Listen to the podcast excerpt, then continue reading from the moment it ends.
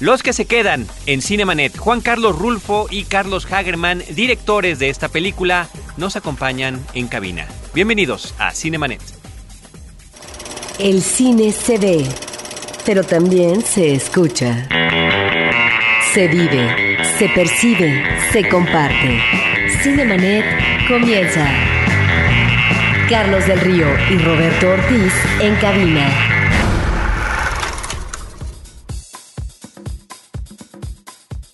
www.frecuenciacero.com.mx es nuestro portal principal. Este es el programa dedicado por completo al mundo del cine desde hace ya casi cuatro años, más de 350 episodios, pero hoy en particular es un capítulo especial para nosotros porque Juan Carlos Rulfo, director de Los que se quedan, nos acompaña. Juan Carlos, bienvenido. Gracias, buenas, buenas. Y su codirector, Carlos Hagerman, también querido y entrañable amigo de hace muchísimos años en la universidad. Preguntaba a Roberto, bueno, ¿era tu maestro? Todo el mundo, bueno, era mi compañero, pero era también mi maestro. Por supuesto que ahí estaba ilustrándonos. Él y toda la familia Hagerman, a quien además descubrí con gusto en los créditos, a Marianne Sadowski también la vi por ahí en los créditos de la película, participando en este estupendo filme. ¿Me fui de emoción? Sí. Sabía que algún día llenaríamos esta, cabina de Carlos, lo cual eh, no es difícil. Muchas gracias por invitarnos, Carlos. Me da muchísimo gusto verte y me da muchísimo gusto estar aquí con esta película. Y Roberto Ortiz. Pues sí, en esta mancuerna fílmica que me parece extraordinaria, Juan Carlos Rulfo, que ya tiene una trayectoria muy solvente en el cine documental, y Carlos Hagerman, me parece que han logrado un producto muy interesante, yo creo que de lo mejor que hemos observado recientemente en el panorama del documental mexicano. ¿Por qué no empiezan platicándonos la gestación de este, de este proyecto, que además tardó muchísimo tiempo en poderse realizar? La idea original de esta película es de nuestro productor Nicolás Vale, este, él me llega y me dice, Carlos, tengo muchas ganas de hacer una película sobre las familias de los migrantes que se quedan en México. O sea, el otro lado de la historia, no seguir al migrante en su aventura, en su tragedia, en su cruce, sino quedarnos con las familias que están aquí. ¿Qué se siente? ¿Qué siente México de tener familias rotas? Él a su vez lo que hace es ve una ventana de oportunidad y contacta a la Fundación Bancomer que tienen un programa de becas para niños de secundaria de familias migrantes en todo el país y le propone, ¿por qué no hacemos esta película? Y la verdad es que, mira, saben lo difícil que es conseguir un cómplice para hacer cine. Y bueno, y sobre todo el cómplice productor. cómplice productor y además. El productor de la lana, pues. Exacto, los recursos. Pero lo increíble es que nosotros entramos a esta mancuerna con cierto, no miedo, pero cierta curiosidad y a ver qué va a pasar. Y ha sido, ha sido un, un trabajo de equipo increíble. De hecho, desde el momento que nosotros nos les mostramos lo que queríamos hacer y nos pusimos de acuerdo a que acabó la película, a que terminamos de, editar y de, de, hacer la película. ¿Qué cuánto tiempo fue eso? Además hay que decirlo, ¿no? Sí, mira, estuvimos 11 meses filmando, 8 meses editando, fueron como dos años de proceso. Pero en todo ese proceso no se metieron en nada. Ellos vieron la película terminada y ha sido, yo creo que es un nuevo modelo para hacer cine. Y si hay, hay gente que tenga que ver con empresas que quieran hacer cine y de temas importantes, yo creo que este modelo nos ha funcionado muy bien. Y ahí está no nada más el reconocimiento en los diferentes foros en donde ha participado la película, que además han sido varios, ojalá que nos puedan comentar también, eh, y llegar finalmente, Carlos y Juan Carlos, a este momento final que creo que es el más importante, que creo que es para lo que uno está haciendo cine, que es para nuestro público, ¿no es así? Porque finalmente la película sí ha participado aquí, ha participado allá, pero ahora está comercialmente estrenándose en nuestras salas. Sí, es tanto igual de difícil y trabajoso y cansado y elaborado como hacer una película, es decir, el lanzamiento comercial de, una película es verdaderamente una proeza y no puede ser si no hay un trabajo de equipo muy coordinado. Y en este caso yo también siento muy privilegiado de tener un equipo muy fuerte. Está Mario Pacheco, bueno, está Carlos. Que, hoy además me hubiera gustado que esto fuera programa de televisión para que te hubieran visto la gente brincando alrededor de la cabina, poniéndonos yo sigo en, brincando en el internet la página de los que se quedan. Los invitamos a todos a que la visiten. Es una página estupenda. Ya la estuvimos visitando. Además hay diferentes videos con los propios directores platicando sobre el proyecto, presentando sinopsis, personajes, ficha técnica y demás www.losquesequedan.com www.losquesequedan.com Y tenemos un Facebook, pues mira, ahí le picas abajo de la página. Ah, perfecto. Y, tenemos y ahí- Twitter. Y Twitter y todo. Y está anunciado que estamos aquí hoy, o sea que nos están siguiendo. Bien, bueno, todo eso es un trabajo muy importante que hemos estado tratando de elaborar. Y, y ahora que, que estamos ya en cartelera, bueno, verdaderamente es, un- es una sensación como de parto, ¿no? Ya está el bebé, como dice Mauricio Santos, que es nuestro sonidista. Es como un barquito de papel que lo echas al río. Y bueno, ya no tienes más que hacer que soplarle y soplarle porque ya la corriente se lo va a llevar y vamos, esperemos que llegue lejos, lejos, muy Por, lejos. por- por favor, que llegue lo, lo más lejos posible y reiterar la invitación que hemos puesto también nosotros en nuestro Facebook. No, no, no, no, claro, La claro. recomendación para que eh, todos vean esta muy emotiva película. Eh, casi un año de filmación con cada una de estas familias. Algunas quedaron en el corte final, otras no. Ahí están los agradecimientos también al final de la historia. La forma en la que está editada la película me parece que es muy afortunada. Ahí habría que, que mencionar el trabajo de Valentina Claro. Leduc, cómo vamos de una historia a otra, ese arranque con esos niños pequeñuelos que, que qué es lo que ven, qué es lo que saben, qué es lo que perciben de, de lo que es irse a Estados Unidos, el recorrido a través de las familias que de repente además llega a este éxtasis, en este montaje festivo. Ya estás contratado, caray. Sí, sí, vete con nosotros a donde quieras, parte del equipo. ¿No? ¿Y, y qué más? ¿Qué más? ¿Qué más le vas a decir a la gente? A ver.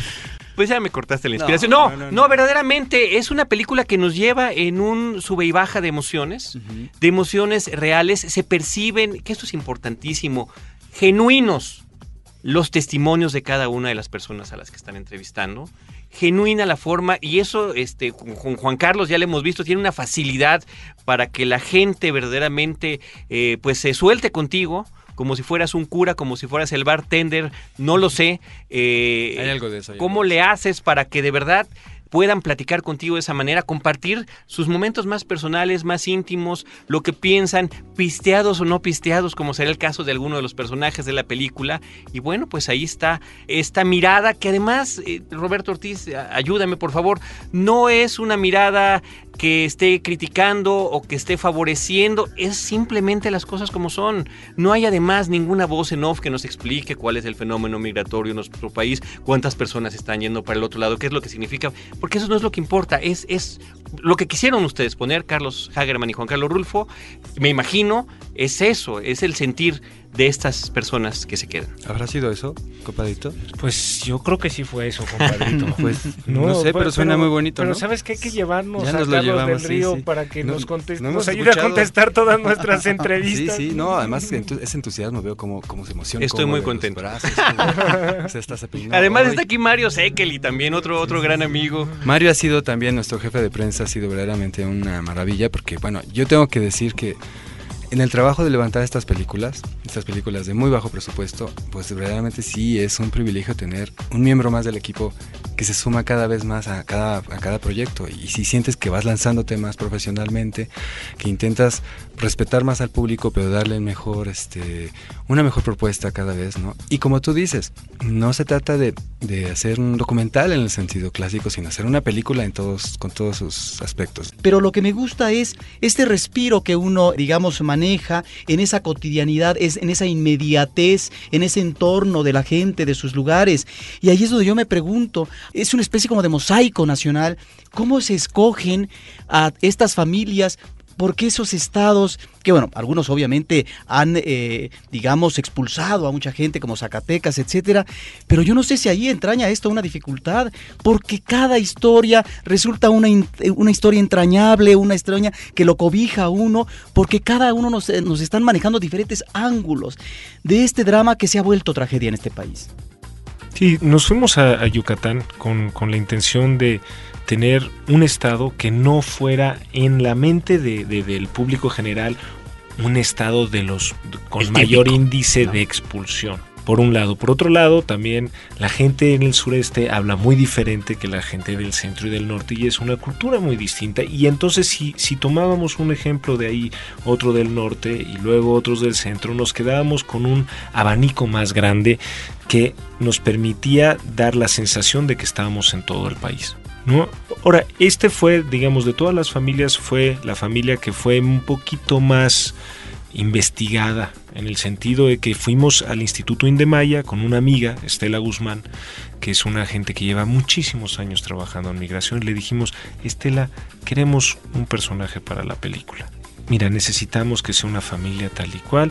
Nos, nos dio cinco opciones, fuimos a visitar a las cinco familias y de todas Marisela nos resultó como si estuviéramos haciendo un casting para una ficción. A ver, para ti, compadrito, ¿qué es que un personaje funcione o no funcione en esta película? Bueno, el, un personaje funciona o no funciona, hay dos. Una cosa es como ver el dentro de tu espectro qué, qué problema estás, estás apuntando. ¿no? En este caso es una mujer con cuatro hijos ¿no? y su marido eh, hace tres años que está lejos. Pero había un, había un rasgo de Marisela que era maravilloso. Marisela es una mujer que habla sinceramente de lo que siente sin ningún tapujo. Y es de una vitalidad impresionante. Bueno, ella le estaban intentando convencer para que tomara la candidatura para presidenta municipal de su pueblo. Pero además, ella estaba en un grupo de mujeres que sus maridos estaban en Estados Unidos haciendo pláticas de vez en cuando para poder hablar de lo que se siente. O sea, vimos una gente entera fuerte y dijimos, bueno, esto podría ser un muy buen personaje. Claro, empezamos a filmar esa historia y el personaje de Evelyn, que es la niña de 10 años, empieza a surgir y empieza a robarse la experiencia, pero también empieza a cambiar la vida de Marisela. Marisela, la que oímos la primera vez que fuimos a visitarla, yo no me voy a ir. Que si mi marido quiere estar con sus hijas, que se venga para acá poco a poco fue cambiando. Y eso es lo increíble de hacer una película de esta manera, que la realidad de la familia a la que tú escoges te va moviendo no a donde tú como director de cine quieres que vaya, sino a cómo su vida la está llevando. Y nosotros nada más lo, la vamos a seguir. Compadre. Está tan bonito lo que cuentas. Y sí, entonces era una familia que iba a representar un clásico en el sentido de que el marido está en Estados Unidos, ¿no? Y es una familia completa. Es la mamá, tres niñas y el niño chiquito, ¿no? O sea, Evelyn, e Effie, Elizabeth y Angelito, que es un pingo insoportable a veces también. Y que bueno, cada vez que regresábamos a Yucatán, porque fuimos varias veces, fuimos como unas cinco o seis veces, habían momentos diferentes. Y esos momentos fueron muy importantes para ir abriendo la confianza, no solamente con las niñas, sino con Marisela en la intimidad que representaba el, esta historia de quedarse, de, de ir cambiando su punto de vista, de no me voy a ir, a tal vez me voy a ir, a sí me voy a ir, a me voy mañana, ¿no? Y Ángel, por otro lado, o sea, su marido, eh, representado por un teléfono en la mesa en distintas partes de la casa, es una presencia muy fuerte.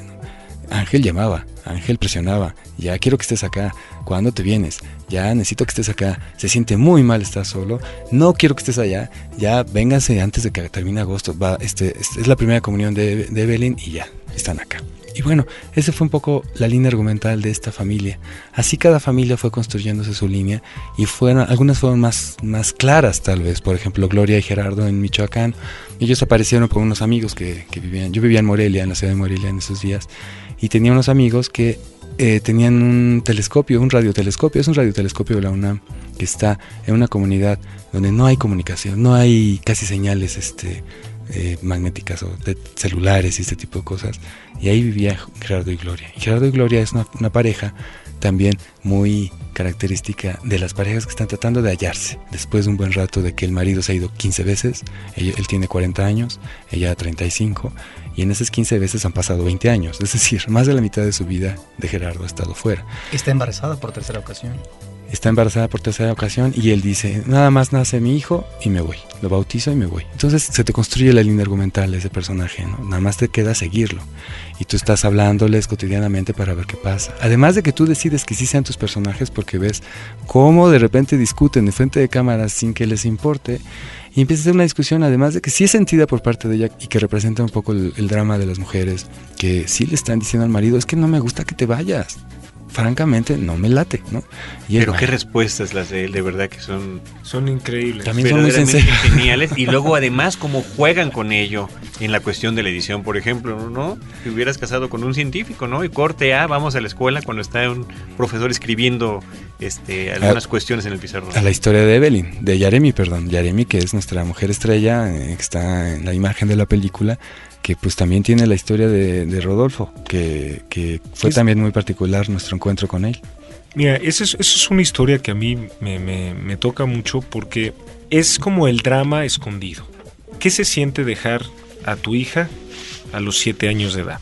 Irte siete años y de repente regresar porque ya no puedes más de la soledad, ya no puedes más estar lejos de tu familia, aunque tú te hubiera gustado quedarte unos años más, porque te fuiste para que las niñas estudiaran y tus hijas no han terminado la carrera y te regresas porque ya no aguantas. ¿Y cómo, cómo recibes a una familia con la que has tenido contacto por teléfono, ta, ta, ta, pero cómo recibes a una familia cuando la última vez que viste a tu hija era, era una niña y ahora es una adolescente? Cuando, ¿qué vas a hacer con ese tiempo perdido que no estuviste con ellas? Con todas las cosas que te perdiste tú de ellas y ellas de ti. ¿Cómo te van a recibir? Como bien explican ellas mismas, ¿no? No se hallan, hay un tiempo ahí, una, hay siete años de ¿Creen, vida que creen no que, está. somos niñas todavía? Creen que somos niñas todavía, pero además se genera esta relación donde Yaremi, como sabe que su papá se fue para que ella estudiara, Yaremi tiene que ser la mejor estudiante de su escuela. Y se vuelve una estudiante brillante. y se vuelve la mejor estudiante de su escuela. Con esta responsabilidad de que yo no tengo a mi papá junto a mí, porque me está dando la oportunidad de que yo no vaya a tener el mismo desenlace que él tiene que tener para que yo pueda seguir adelante. Ahí hay un drama de una intensidad brutal, pero que no es un drama a los que estamos acostumbrados en los temas migratorios. Es un drama más profundo, es un drama de, es el drama de la familia. Y sabes qué, compadrito, no nada más es un drama que tiene que ver con los temas migratorios, sino con cualquier drama. Es decir, que veas que abajo, en la simple conversación de, digamos, ya tienes el caldo, ya sabes que estás hablando de migración y de los que se quedan. Ya de entrada decíamos que ya es un tema, ya pasan cosas ahí. Pero cuando te metes y empiezas a descubrir que ahí- adentro hay cosas, fibras muy delgadas que vibran y que te hacen sentir cosas que tú tal vez no habías descubierto antes, bueno, se vuelve aquello como un concierto de, cuerdas finísimas, ¿no? Que están vibrando todas en ciertos tonos que te hacen vibrar y descubrir esas, esos otros sentimientos que no conocías de un país, ¿no? Que no habías oído de la gente, que no habías tenido como el tiempo y la chance de descubrirlos hasta que entonces ocurre este proyecto, ¿no? Entonces, bueno, son historias cada una de estas familias que vibran en distintos tonos, pero finalmente acaban hablándote de la música general que tiene el país. Es, es eso lo que me gusta que acabas de decir, que es un mosaico representativo de este país. Son hay muestras significativas de entidades humanas que están abordando eh, sus situaciones particulares. Está el universo de los estados, de las familias escogido. Hay otros personajes de los que hay que hablar. Raquel, Pascual y Juanita, unos viejos, eh, este charro espléndido, recio, templado de Francisco, José Luis, ¿verdad? Un veterinario, etcétera. Pero sobre esto último que acabas de de decir, eh, Juan Carlos Rulfo, ¿cómo es que los directores, ustedes se acercan? Porque hay que tener, digamos, ah, una distancia, un respeto. Sí, es muy eh, difícil y tal vez muy delicado estar abordando situaciones muy particulares que efectivamente tienen que ver con estas fibras, ¿no? De las familias, eh, de los integrantes, que a veces, como decías Hagerman hace un momento, no es tanto lo que yo tengo como eh, visión de lo que debo de hacer, sino es lo que se me descubre al momento que comienzo a registrar cosas que a lo mejor ni siquiera pensaba que por aquí podía ir este trazo de familia. ¿Cómo es que se da esta situación? Que me parece que es muy importante que describan, porque ahí están esos momentos de gran emoción y que resultan entrañables para uno como espectador. Somos metiches profesionales, esa es la pura verdad, ¿verdad, Ya compadre? llegamos con balazos y con chanclazos a todos lados. Así ya llegamos aquí, sea, ahora que nos van a decir todo. Y sácanos la sopa y poníamos el mantel, y sacábamos el comal y echábamos atole y hacíamos el caldo, ¿no? Y es por eso que hay muchos caldos en la película, hay varias fiestas, hay unas comilonas tremendas. Bueno, pero eso fue después. Pero sobre esto que dices, Nos gusta platicar. no, nos gusta que nos platiquen. Nos gusta que nos platiquen. Y entonces Nos gusta platicar. Mira, yo he tenido muchísima fortuna en mi vida personal. Mis padres llevan más de 30 años haciendo eh, proyectos educativos, en, sobre todo en comunidades indígenas, por todos lados, especialmente en la Sierra de Puebla y en Chiapas. Y yo me acuerdo, yo creo que esto es una cosa que de alguna manera compartimos, ahorita mi compadre podrá hablar de, de lo que le pasó a él, pero yo me acuerdo de, estos viajes en, en, una combi con toda la familia yendo hacia la Sierra Huichola. Y, mi padre, que, es, es, arquitecto y que también le encanta sentarse a platicar con la gente, de repente veía una casa a la mitad del campo, a la mitad de la nada, que le gustaba. siempre le ha encantado la arquitectura rural. Entonces se estacionaba y se bajaba a platicar con el señor, a ver si le enseñaba su casa. Había de dos sopas, o sea, nosotros nos quedábamos un ratito en la combi esperando a ver si el señor lo invitaba a pasar o no. Casi siempre lo invitaba a pasar y casi siempre eso significaba que las próximas tres horas, aunque teníamos que llegar a no sé dónde, íbamos a estar ahí. Entonces realmente nos bajábamos y muchas veces me tocó a mí sentarme al lado de ellos que nos ofrecían un, un refresco y oír estas grandes pláticas.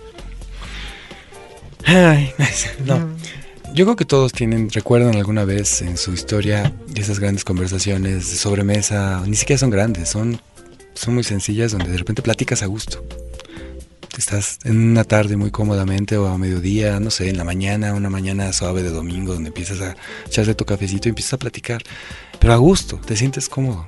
Yo creo que eso, de eso se trata, finalmente, que dentro de temas graves, temas difíciles, temas importantes, sabemos que ya de entrada lo son, puedes establecer una conversación en la que no necesariamente sea evidente que estés hablando del tema de la migración y la tragedia o del dolor, sino que más bien empieces a hablar y darles cabida y confianza a hablar de lo que sienten, de lo que sea cómo es tener novios en esta historia, cómo está, cómo, cómo está la onda del amor, Yaremi, qué pasó, ya tienes novio, pues sí, pero ya se fue al otro lado, este, y tiene, tenía 15 años el canijo, bueno, y era un canijo porque esta mujer es una guapa, ¿no? O sea, cómo se le ocurre a este desalmado irse y dejar a esta mujer, y a todas las que están ahí, y en todo Jalisco que hay unas cosas verdaderamente eh, monumentales. Conste que yo no fue el único que lo dije. pero sí es como fuerte, pero al mismo tiempo eso te hace hablar de otras cosas. O sea, el pretexto de hablar de los que se quedan nos permitió hablar de cosas que todo el tiempo hablamos, pero bajo ese referente. Y ellos lo hablaban. Lo único que hacíamos era tratar de tener esa confianza. Y esa confianza se, se era más sólida porque regresábamos cada vez, ¿no? De repente el primer día que conocimos a Yaremi, por ejemplo, bueno, sí, estaba, era un poco como así tímida la situación, pero de, una, de, buenas a primeras ya estaba llorando contando su drama, ¿no? Sin que nosotros diéramos ninguna otra cosa más que preguntar, ¿y cómo fue cuando se fue tu padre? ¿No? Es una pregunta obligada después de una conversación medianamente eh, elaborada, ¿no? A la hora ya estábamos dentro en su casa, ya estábamos platicando con su mamá, y a la hora llegó su papá, qué pena, que pues bueno, estábamos hasta la cocina de la casa, ¿no? Y al día siguiente ya estábamos en la siembra viendo, hablando con su papá, viendo cómo había sembrado el campo y diciéndonos que había invertido un dineral. Y al mes regresamos, o a los tres meses regresamos para ver cómo iba la siembra del pepino. Y al mes regresamos a ver cómo estaban cosechando el pepino. Y todavía regresamos después a ver cómo estaban las otras cosechas. Y luego regresamos, pues ya se había ido papá.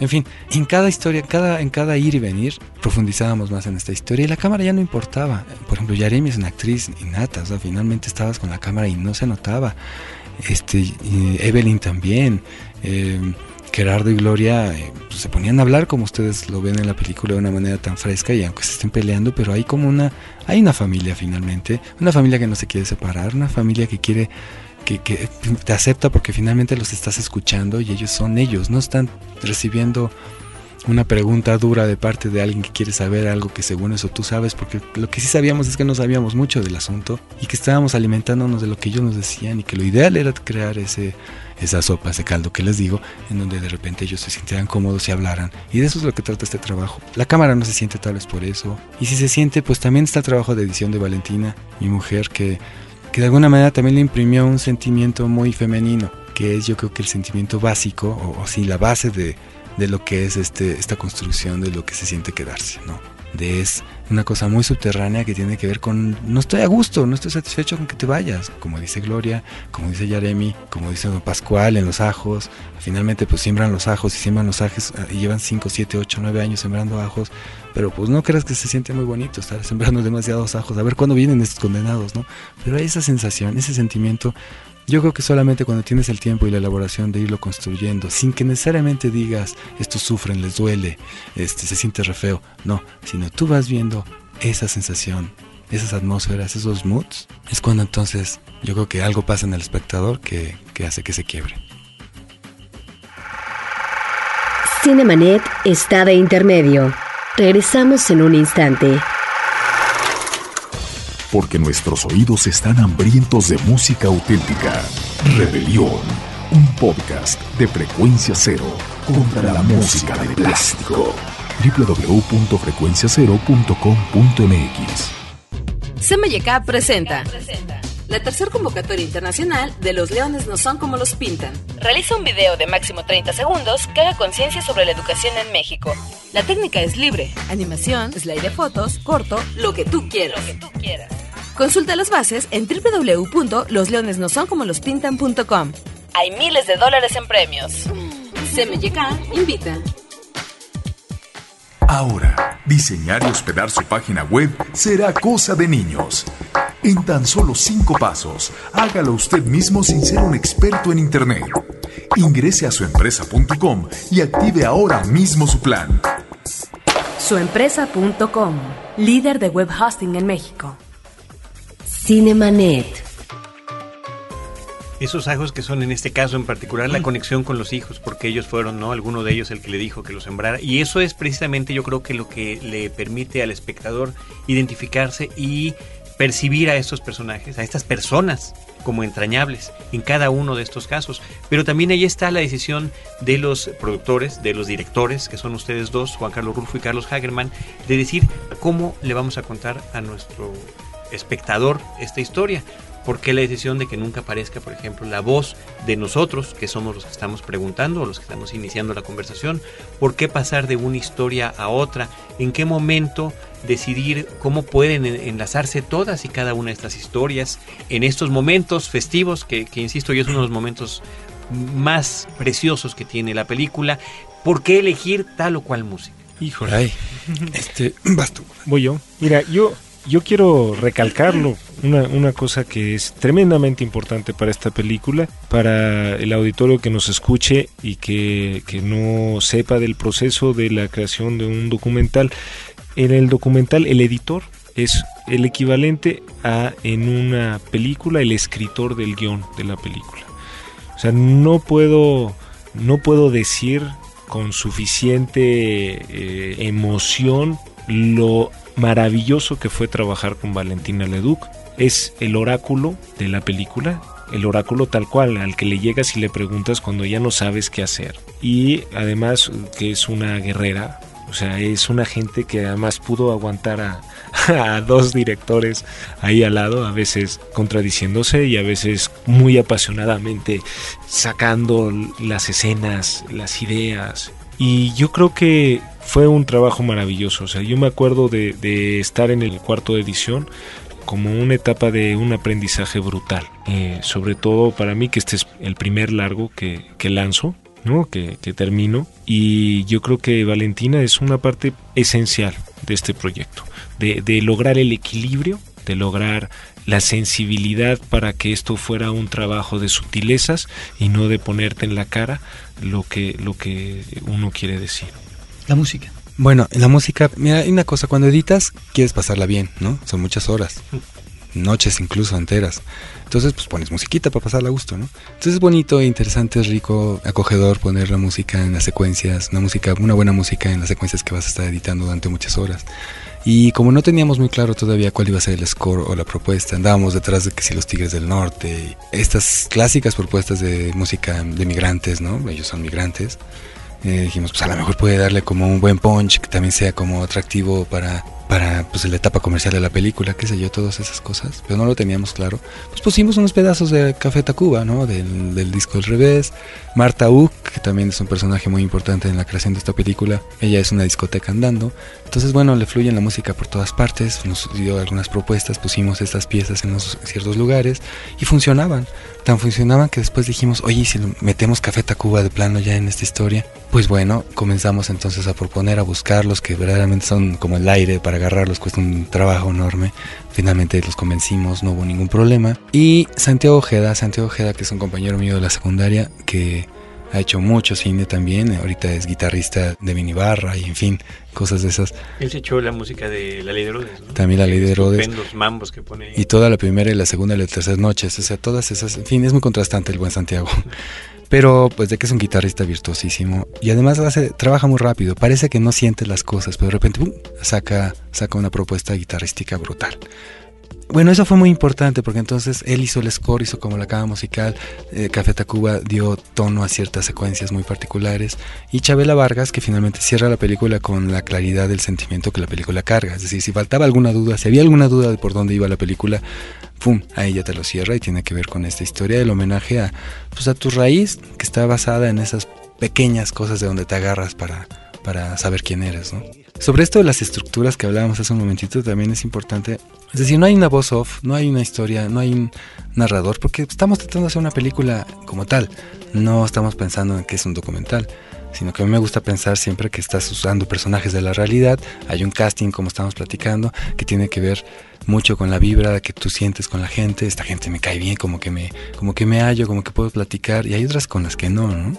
Y esta gente existe en todas partes, por fortuna, y lo único que hace falta es tiempo para pues, captarlas, carcharlas, que tengas ese tiempo de conversación donde de repente dos, tres momentos son suficientes para tener como pepitas de oro que son parte de tu, tu material de edición. Pero es muy importante en el tema, en el tema que estamos tocando de la migración, en el que tú puedas dar varias caras de la moneda o varias caras del cubo, que es lo que digo, ¿no? En una cara está una familia que se está yendo, en otra cara está la familia que ya llegó, en otra cara está como la niña que espera a su padre. Una historia se complementa con las otras y era como difícil pensar que fueran historias cerradas en capítulos independientes, sino que todos son como una gran trenza que ya no existe porque Carlos ya se la cortó porque tenía una gran trenza, como les digo, tenía una cola que le llegaba a estar, pues vaya, bastante abajo. y, pero era una buena, una buena metáfora para que el compadito entendiera cómo es que la película se maneja con una cosa que se llama la estructura del muégano.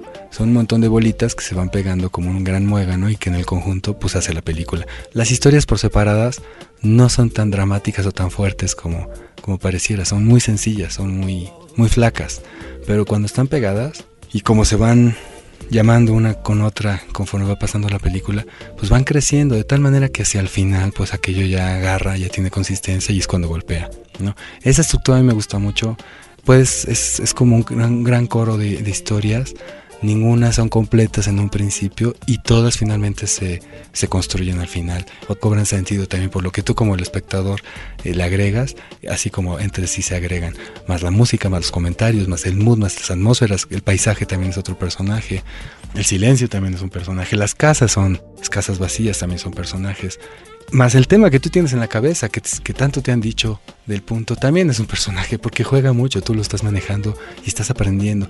Pero estás haciendo una película, no estás haciendo un documental, en el término estricto. En término, eh, un documental en el sentido, como decía Carlos, de, de la información, del, del, del, locutor que está explicándote las cosas. No, tú vas con los personajes y ellos te van llevando como en una ficción. Está construida como una ficción. Hay un plot point, hay un planteamiento de personajes, hay un desarrollo de las historias, hay un punto dramático donde es este este fandango es una fiesta, la gran fiesta en donde, como en todos los pueblos, hay la gran fiesta en donde llegan todos los migrantes, está ahí como un gran ruido, toda la gente está feliz, está contenta y luego hay un vacío cuando ellos se van y es cuando entonces viene la parte dramática, ¿no? Donde cierras la película y donde pues bueno, ya acabas de torcer el pescuezo a todos los que todavía les falte. Has dicho que es una película coral y bueno, vemos uh, estas diferentes realidades que mencionas en ámbitos específicos o ámbitos en general, que lo mismo puede ser la calle, que lo mismo puede ser la casa, que lo mismo puede ser la recreación, ¿no? que lo mismo puede ser el trabajo en el campo, etcétera. Son pues diferentes realidades. Y una de las cosas que a mí me gustan es que no se abusa en este caso efectivamente de la palabra. Lo que ya ustedes habían mencionado con respecto a este manejo, finalmente lógico, en los documentales de la voz en off.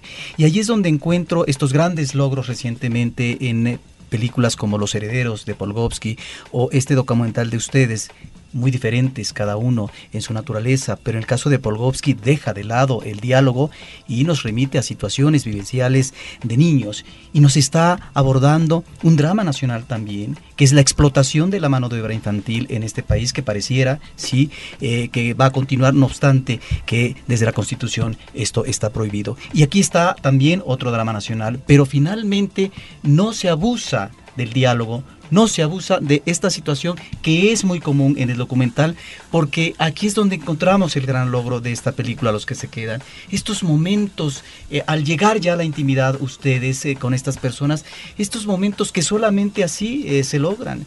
Cuando vemos de repente a un niño que abraza cariñosamente al padre, que tiene gran responsabilidad para quedarse, y no persistir como los otros, como los cuñados, como los amigos, como los hermanos que se fueron ya al otro lado, él dentro de su trabajo, fabricando quesos o eh, como un profesional eh, de la veterinaria, bueno, ha decidido aquí me quedo y ahí está de repente este abrazo festivo por parte de un niño, que es el cariño que solamente se puede dar a partir de que te quedas enraizado en tu lugar.